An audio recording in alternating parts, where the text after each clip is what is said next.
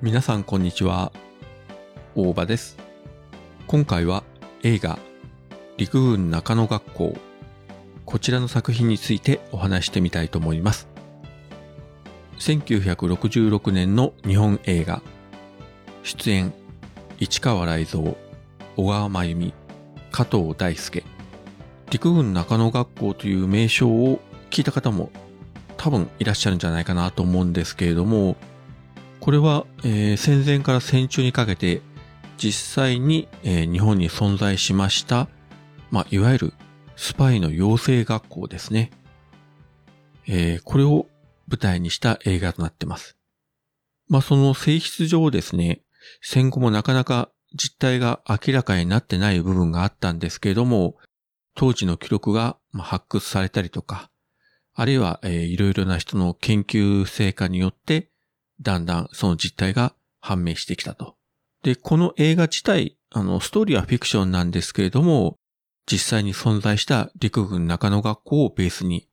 えーストーリーが展開していきます。最終的にはですね、この陸軍中野学校というのは、全5作のシリーズになるんですけれども、第1作目は、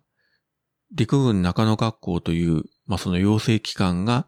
立ち上がって、そこでいわゆる第一期生となる市川雷蔵たちが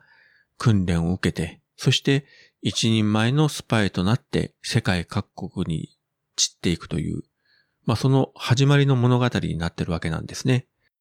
で、2作目以降は結構エンタメ度が高いスパイ映画になってるんですが、1作目は逆にかなり、まあ、シリアスな展開が多いというか、うん、まあ、個人的にはですね、2作目以降よりもこの1作目が一番面白いんじゃないかなと思ってます。まあ、主演市川雷蔵、それまで眠り京志郎シリーズなど、まあ、時代劇中心に活躍してきた当時の大英映画のスターだったんですが、えーこの陸軍中野学校は確か初めて現代劇としての、まあ、シリーズ作品になったと。まあ、この後、えーある殺し屋とか、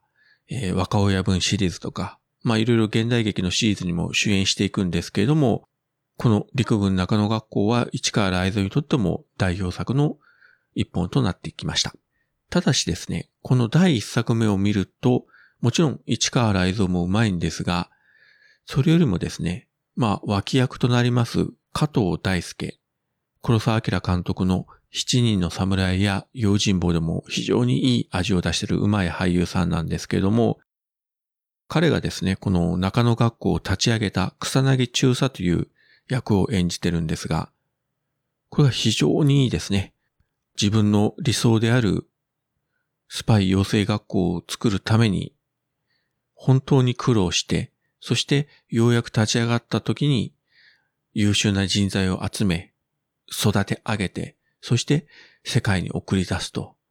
非常に重量感がありつつ、しかしどこかユーモラスな部分もあり、また厳しい面もあり、非常にこう多面的な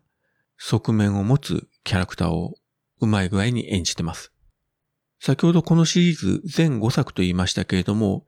全5作すべてに登場したのは主役の市川雷蔵とこの加藤大輔、確かこの二人だけだったと思います。まあそれだけね、この陸軍中野学校という作品の中では重要なポジションに置かれている人ですね。そしてですね、今回本当に久しぶりに十数年ぶりにこの映画見直して、その後ちょっと気になって調べてみたんですが、まあこれちょっと検索していただくとすぐわかるんですが、えー驚いたのがですね、あの女優の桃井香織、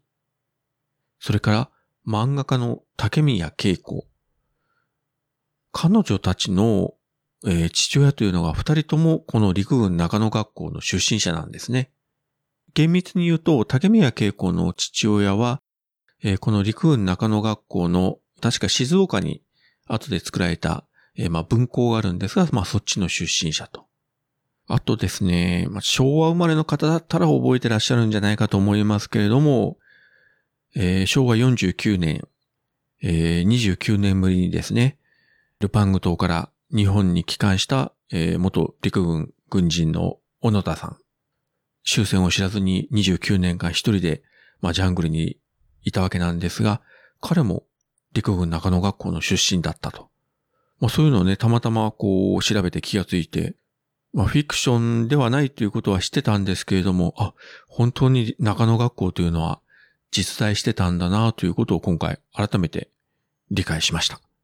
いや、なんかね、ちょっと衝撃的でしたね。結構古い映画でありますし、これモノクロ映画なんですけれども、この手の作品であれば、カラー映画よりもモノクロの方が非常にあの雰囲気に合ってます。特に、このシリーズは、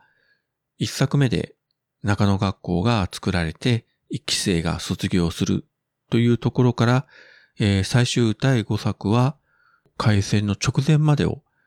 描くというね、非常にあの、日本の歴史上も、どんどんどんどん闇が深くなるような時代だったんですけれども、モノクロの画面というのが、この作品の内容、作風に非常にマッチしてます。なので、機会がありましたら、まずこの一作目を、えー、見ていただいてですね、気に入りましたら二作目、三作目も続けて見ていただければと思います。もちろんストーリー自体はフィクションなんですけれども、かつて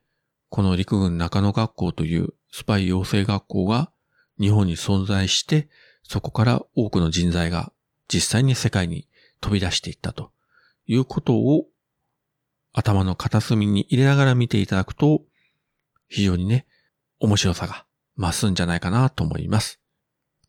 はい。そういったわけで今回は映画陸軍中野学校こちらの作品についてお話しさせていただきました。それではまた。